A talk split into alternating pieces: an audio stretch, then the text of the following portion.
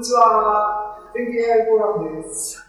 2020年6月24日、全景 AI フォーラム、ポッドキャスト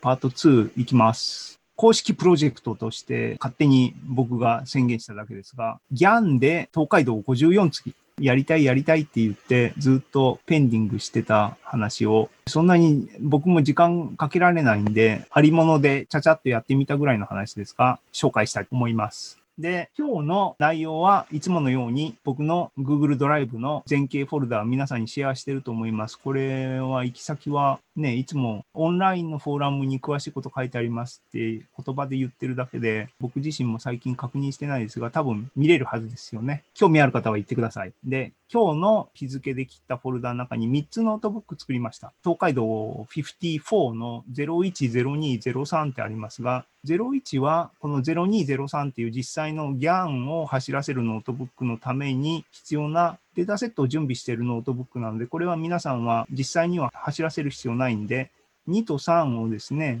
どっちがどっちっていうのを興味に応じて見ていただけると、現状いろいろね、まだやってみたぐらいの話でうまくいってないっていうか、54番目の宿場町の映像ができたわけではないので、皆さんもなんかチャレンジしてほしいなっていう叩き台として見てください。で、言ったようにノートブック3つ作りましたが、これ01データセットの準備で、これは皆さん多分結果だけ使うだけなので実行する必要ないですし、生成物は前景下にファイルとしてあるので、それを使って実行していただければいいです。で、この02っていうのが BigGAN っていうものを使ったノートブックですが、54次プロジェクトの映像生成のノートブックのその1です。02と03があるんですが、何が違うんですかっていうとですね、 GAN は皆さん知ってますか？ GAN っていうのは何かっていうと、 Generative Adversarial Network で敵対性生成ネットワークかな？乱数から今の場合映像を生成するんですね。そういうジェネレーターを学習させるんですが、そのジェネレーターをどうやってトレーニングするんだっていうと、そのトレーニングのさせ方が一工夫あって、 discriminator っていう別なニューラルネットのモデルを導入しておいて、アウトプットがフェイクかリアルの映像かっていうのを判断する discriminator っていうのを同時に学習させる。で、ジェネレーターは discriminator を欺くように学習させる。つまりロスをそういうふうに設定してある問題でセットにして学習させると、あら不思議。乱数から本物っぽい映像をジェネレーターが作ってくれますよっていうのが素朴な GAN なんですね。で、素朴な GAN は素朴な GAN で面白いんですが、当たるも八卦、当たらぬも八卦なものなんで、それを使ってなんか機能を作ろうと思ったら困るわけですね。で、すぐに改良版の Conditional GAN っていうのが開発される。で、 Conditional GAN っていうのは何ですかっていうと、乱数とプラスして、あるラベルの情報をジェネレーターのインプットに渡す。で、普通は ImageNet とか犬猫分類とか画像データベースっていうのは分類タスクのために大規模に作られているものがたくさんあるので、それを素材にして GAN とかトレーニングするんですが、ラベル情報も大体ついてるんですね。犬猫だったらこの画像は犬ですよ、この画像は猫ですよっていうのがラベルです。で、 ImageNet の場合は1000クラスの分類のラベルがついてるんですね。これが魚、 tench、金色の魚だったらこれですよ。犬だったらこれですよっていう風な1000種類のラベルがついてる。で、それに限らないんですけども、画像に対して画像を意味するある種のメタ情報みたいなものを同時にジェネレーターに食わせる。で、GAN の全体のセットを学習させることによって、ジェネレーターは学習が終わった段階でどうなるかっていうと、犬と乱数っていうのを食わせると、犬の今まで見たことがない画像を生成して猫と乱数を渡すと、猫の今まで見たことない画像を出してくれるっていう風なジェネレーターができるつまり、コントロールが外からできるようになるわけですね。で、ここ今2つ準備したノートブック2と3、長い話でしたけども、2と3何が違うんですかっていうと、今の我々のゴールは何かっていうと、北川広重の東海道53次の画像のデータセットは僕は作りましたっていうのがあります。それをもとにお題は今まで見たことがない宿場町の映像、でも東海道の53次風の映像を作りたいっていうのが求めるゴール。ということで、GAN に画像を生成してって言うんだけども、ラベルを渡したいわけですね。そのラベルを何にしようっていうチョイスが今回2つ僕は準備したんですね。1つは、東海道53次っていうのは出発点が日本橋でゴールが京都なんですね。そこは宿場じゃなくてゴールですから、53プラス2の55枚あるんですね。バリエーションとしては。なので、その何番目ですかっていうインデックスですね。55種類のインデックスを画像にプラスして、それをラベルとして GAN をトレーニングしましょうっていうのが、宿場町インデックス版02のノートブックがそれなんですね。これによって何ができるかっていうと、箱根の映像を乱数から生成してっていうふうにジェネレーターに言うことができる。あるいは、どこでもいいですけども、浜松の映像を作ってと言えるわけですね。で、もう一個のノートブック03っていうのは何かっていうと、っていうか、そういうふうにやると僕困ったなと思って、困ったのその1はですね、データセットがそんなに多くないんですね。つまりは、53次の55枚が一塊なんですけども、メトロポリタンからダウンロードしてきた広重の53次の画像は全部で250枚ぐらいしかなかった。なので、かつフルセット、ほぼフルセットのものがあるんですけども、完璧ではなくて、大雑把に言うと、53次のセットが5組データセットに今含まれてるぐらいのイメージなんですね。っていうと、宿場町、品川なら品川っていうのは、たかだか5枚ぐらいしかサンプルがない。そのうちの2枚ぐらいは、原画、版はほぼ同じで、印刷がちょっと違うぐらいの話みたいな、ほぼ似通ったような画像だったりするんで、宿場町ごとのラベリングだと画像のバリエーションサンプルが少ないかなっていうのが懸念としてあったので、それを解消するにはどうしたらいいだろうっていうのが、この03のノートブックで、これでは何をやったかっていうと、そのシリーズですね。東海道53次っていうのは、版元によっていろんなバリエーションがある。絵師は全部広重なんですけども、広重が保栄堂さんから出版した元祖東海道53次っていうのが一番有名なやつなんですけども、それ以外にも短歌が書き添えられてる。歌が、文字がニョロニョロっと全てのところに空のところとか地面のところとかに書いてある教科って呼ばれるシリーズがあったり、行書版、霊書版みたいなのですね。で、今のところ僕は全部200何十枚をですね、昨日かな？夜中 ?250 枚1枚ずつ見てですね、これは保栄堂の53次だ、これは OK 強化だ、これは霊書版だっていうのがってやってラベリングして、多分ラベルの数4ラベルなんですけども、そういうふうにして作ったインデックス、ラベルを作ったので、そうすると何が GAN で生成されるかっていうと、保栄堂版、保永堂で読み方正しいのかどうか自信ないですけども、保永堂版の映像を乱数から作ってっていうと、これこそが東海道54番目の宿場町にフィットするんかなって今は漠然と思ってるんですけども、後で結果をお見せしますが、そういうノートブックの違いはデータセットの違いとしてあります。で、ベースとなる GAN のコードはですね、もう手を抜きましたっていうか、あんまり僕も時間なかったので、半年ぐらい前だったかな、 Kaggle で GAN のコンペがありまして、犬の画像を GAN で生成しようっていうコンペがありました。で、それ一応僕も参加して、なんか勉強がてらやったんですけども、まあ、全然うまくいかなくて、で、それ終わって、優勝してる人とかのノートブックが公開されてですね、いろいろ見てたんですね。で、その中で良かったハイスコアのノートブックをその当時勉強がてらですね、自分でダウンロードして手元の環境で実行できるようにして、おお、これぐらいできるんだっていうのを確認したものが3つ4つノートブック、動くノートブックがあって、それの中の比較的犬の生成のクオリティが高かったですね。ノートブックの1つをベースに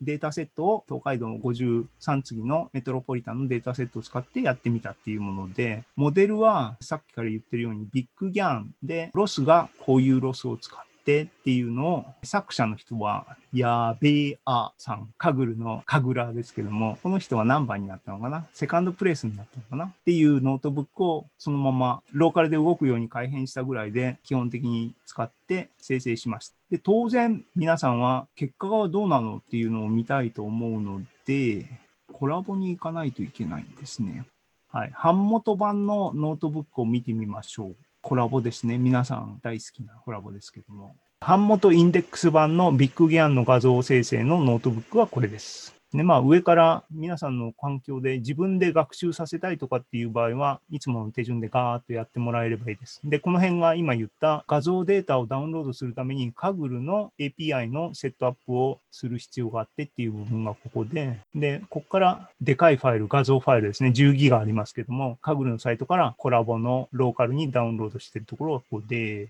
で、画像ファイルはこういうふうに展開されると。で、僕のメトロポリタンの画像なので、広重以外にもいっぱい画像がダウンロードされますが、もうこれはめんどくさいので、こういう形にしてます。逆に言えば、他の人たちの浮世絵とかですね、日本画ですね、いろいろあります。高解像度なんで、楽しんで、なんか活用してもらえれば面白いなと思いますが、さっき言った版元ごとのラベルは今4種類僕が夜なべしてですね、ラベル付けしたものがあります。こう、映像っていうのは読み方間違ってたら専門家の人教えてください。ね。この4種類を分類してます。で、こっからがその Kaggle のノートブックから持ってきたビッグギャンのモデル PyTorch で走らせます。なんで、これはもう上から実行すれば実行できる形になってるんで、ぜひ試してみてください。ちなみにビッグギャンっていうのは、ディープマインドっていうアルファ語の、Google に買収されたアルファ語の会社が発表したギャンのモデルですね。もう一個有名なのは、スタイルギャンって NVIDIA が発表して、つい先日、今年のコンピュータビジョン系の学会に採用されたっていうスタイルギャン2っていうのがネットに出てて、すごいアニメ風の顔がすごい自然に作れるようなデモを見ましたけども、ああいうハイレゾの画像を僕もこの広重のベースに作りたいなと思ったんですが、ちょっと時間が足んなくて、このノートブックでは生成画像は 64×64 の画像を作るモデルになっちゃってるんで、ハイレゾじゃないのが残念なんですが、そのハイレゾ化に皆さんぜひ挑戦してほしいなと思います。これをベースにしてもいいし、スクラッチから書いてもいいし、ここから学習が始まるところですが、GAN の学習ですね。最初に手始めに1000ステップトレーニングを回して、その結果をプロットしてみるとっていうのが今見えますが、ちっちゃいですね。64×64 で、これ今何枚を生成してるんだろうな。1、2、3、4、5、6。この1列が15枚あるんですが、さっき言ったように版元が4種類あって、1列目が保栄堂っていうラベルで乱数から生成した画像。2番目が2番目の版元、3番目が3番目の版元、4番目が4番目のっていう形の表現のプロットにこれはなってます。で、まあ、最初1000ステップだったらこんな、なんかぼわっとした感じだねっていうのは、まあ、想定の範囲内なんですね。引き続き1000ステップさらに学習すると、結果が、これなんかプロットをもうちょっと大きくしたんですけども、こんな感じ。浮世絵って言われたら浮世絵っぽいですけどね。64×64 にぐしゅっと圧縮してるんで、まあそこは心の目で広げてみていただきたいと思いますが、っていうのを、もうここからは機械的に、じゃあどれぐらい学習すればどれぐらい上がっていくかなっていう匠の世界なんで、僕のローカルマシンで1時間で6000エポック回ったんで、1時間ごとに結果を出すようなイメージで、一晩6時間ぐらい回したんですね。これが次の6000。ここまで来るともう浮世絵っすよね。64×64 で。で、次の H4。H はヒストリーの意味で僕は勝手に便宜的にいつもつけてるあれなんですけども、4番目、さらに1時間やってこんな感じっていうので、H のですね、9まであるんですね。一晩走らした。最終形はこんな感じで、なんかこれは凄そうに見えるんですが、逆説でつながるんですが、疑惑があってですね、サンプル画像、学習画像、トレーニング画像のほぼそのまんまのコピーみたいなのを生成するようになってるような気がするんですね。これまだ、あの、検証も含めて、まだ何もできてなくて、生成してそれで、ああ、よかったよかったっていうレベルで、時間切れになってるんで、そのまんまなんですが、今、上の部分はランダムに多分生成させたんですけども、これは一番最初で同じように、ホエード版の15枚を乱数で生成したものを、次のバージョンの15枚、15枚、15枚っていう風に、それぞれのキャラクターごとに作っててプロットしたものがこれでした。で、えっ、ー、と、もうちょっとわかりやすい映像はなかったかな。そう、これですね。実際のトレーニング画像っていうのは手元にあるので、トレーニング画像をサンプルとして何枚だろうな。8枚。まず、ポエード版の浮世絵のプロットで、この1、2、3、4、5、6、7、8、2列の8枚の画像は、これは学習画像、サンプル画像。これは広重の本当の絵。で、その下の4枚の1、2、3、4は GAN が生成した、コンピューターが生成した画像。これとかは多分、小のっていう、あ、これですね。これに近いけども、ちょっと違う。ぼやっとぼやけてるぐらい。でもこれに極めて近いなっていうのは見てわかりますね。だから結構厳密に同じじゃないけども、お手本に結構寄ってる映像を作り出してる気がしますね。これ2番目のラベルの強化東海道。この空のところにこう、うにょうにょって文字が入ってるのが特徴ですが、この2列が学習画像で、この下の1列がギャンが生成したものです。シャープさはないですけども、明らかに浮世絵っぽい映像ではありますね。3番目の行書版の東海道の8枚、サンプルが上の8枚で、その下はこれですね。これが結果。ね、これは明らかにこれのコピーですね。なんで、この辺はどう対処するのか僕は今時間切れなんであれなんで、おいおい検証していきます。で、これ最後の霊書版の東海道のトレーニング画像と GAN で生成したものが今の段階ではこんな感じにできていると。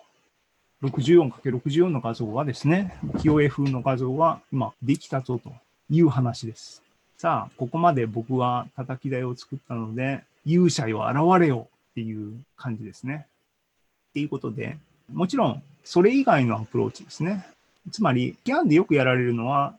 犬と猫っていうのをラベルにした場合に、犬半分、猫半分の画像を生成してっていうのもラベルを調整することでできるんですね。そういう形で、小江戸版と霊書版の50-50みたいなのを作ってとかっていうのは多分できるんですね。とか、いろいろ面白いことができるんではないかなと思います。っていうことで今日のその2の話はこれで終わりかな。チャット、アランさん。はい。チャット見る暇ないですよね。こっちプレゼンしてたらね。ありがとうございます。ということで、アランさん、コメントお願いします。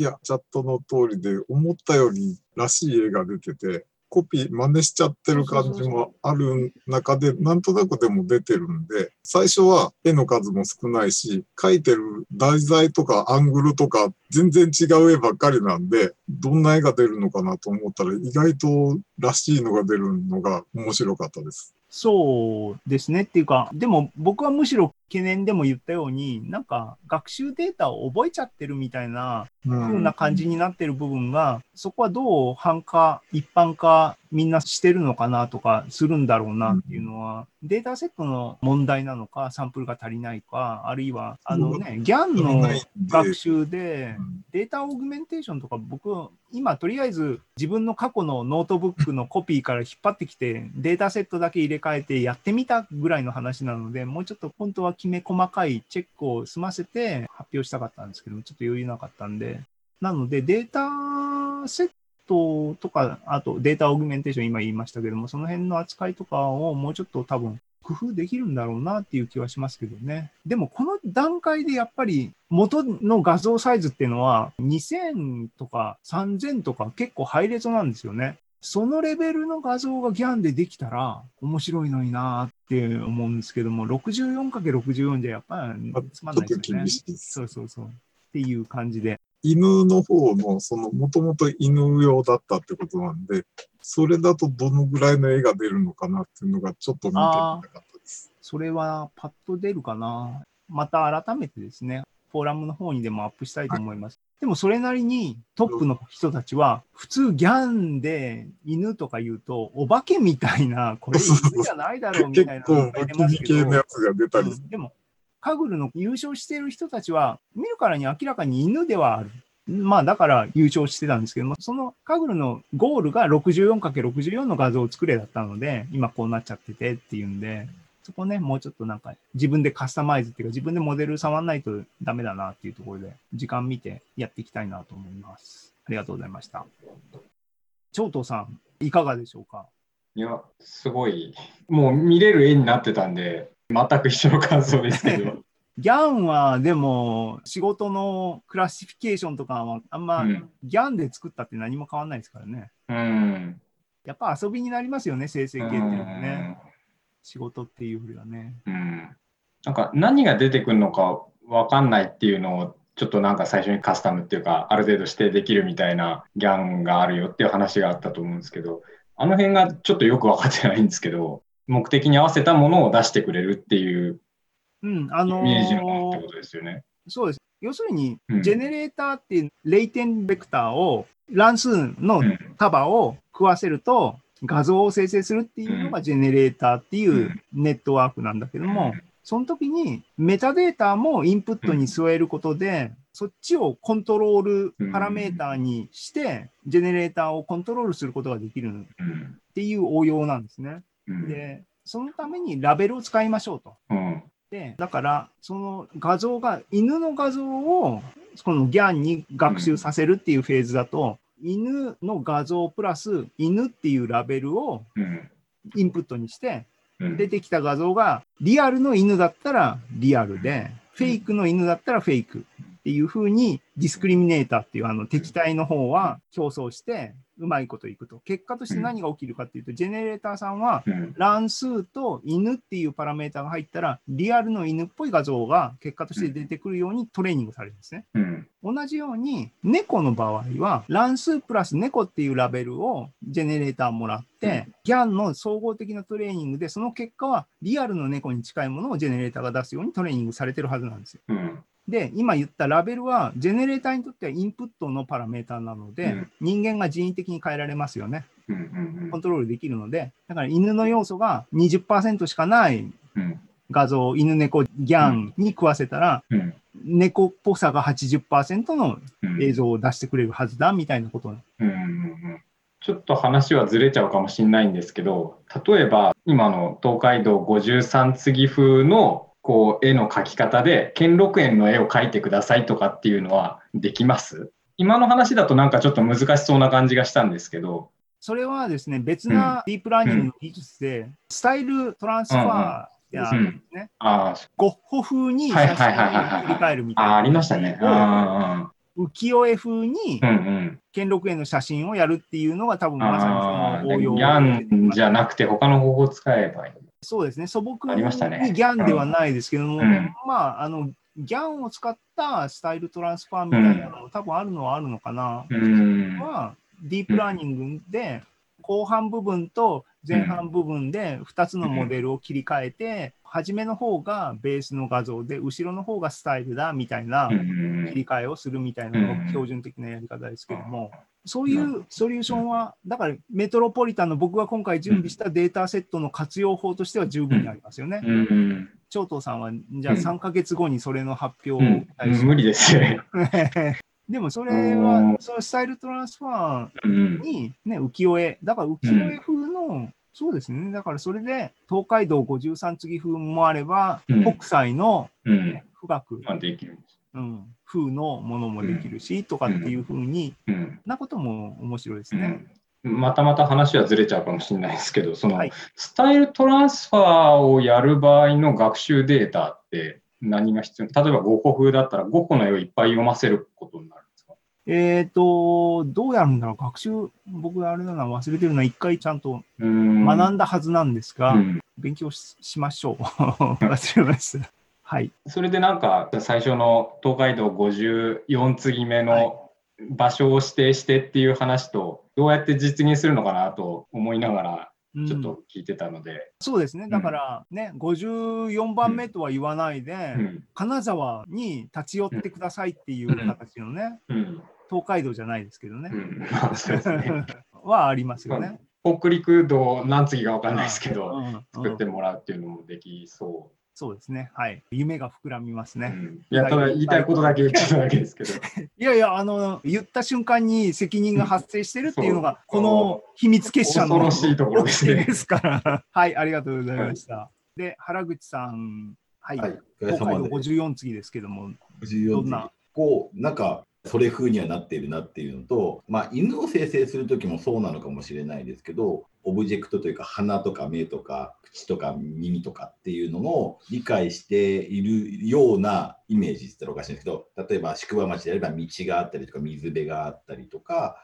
建物らしきものがあったりとか、まあ、もちろん空があってっていうような、それをなんか理解しているような感じが絵からするっていうのがあるかなって思うんですね。それって本来は理解してないんだろうなとは思うんですけど、どうなんですかね、そのオブジェクトをこう理解して作られてあの僕たちが考えるような理解ではないとは思うんですよね。だから絵的にそういう配置になるようにっていう風な結果があれですから、それが例えば空を空と認識してますかっていうと空とは認識してないと思うんだけどもでもあの配置にあの色でああいう風に置くっていうルールとしては多分認識してるはずなのでそれをどう解釈するかの話ですしコンピューターはっていうかディープラーニングは大体はみんな文句言うブラックボックス的に考えるっていうのが、まあ標準的で、でもそれでもその中をもうちょっと意味はあるわけですから、彼らは彼ら彼らって擬人化してますが、ディープラーニングはディープラーニングなりの理屈で動いてるのは明らかなので、そこにはそういう理屈があって、そこは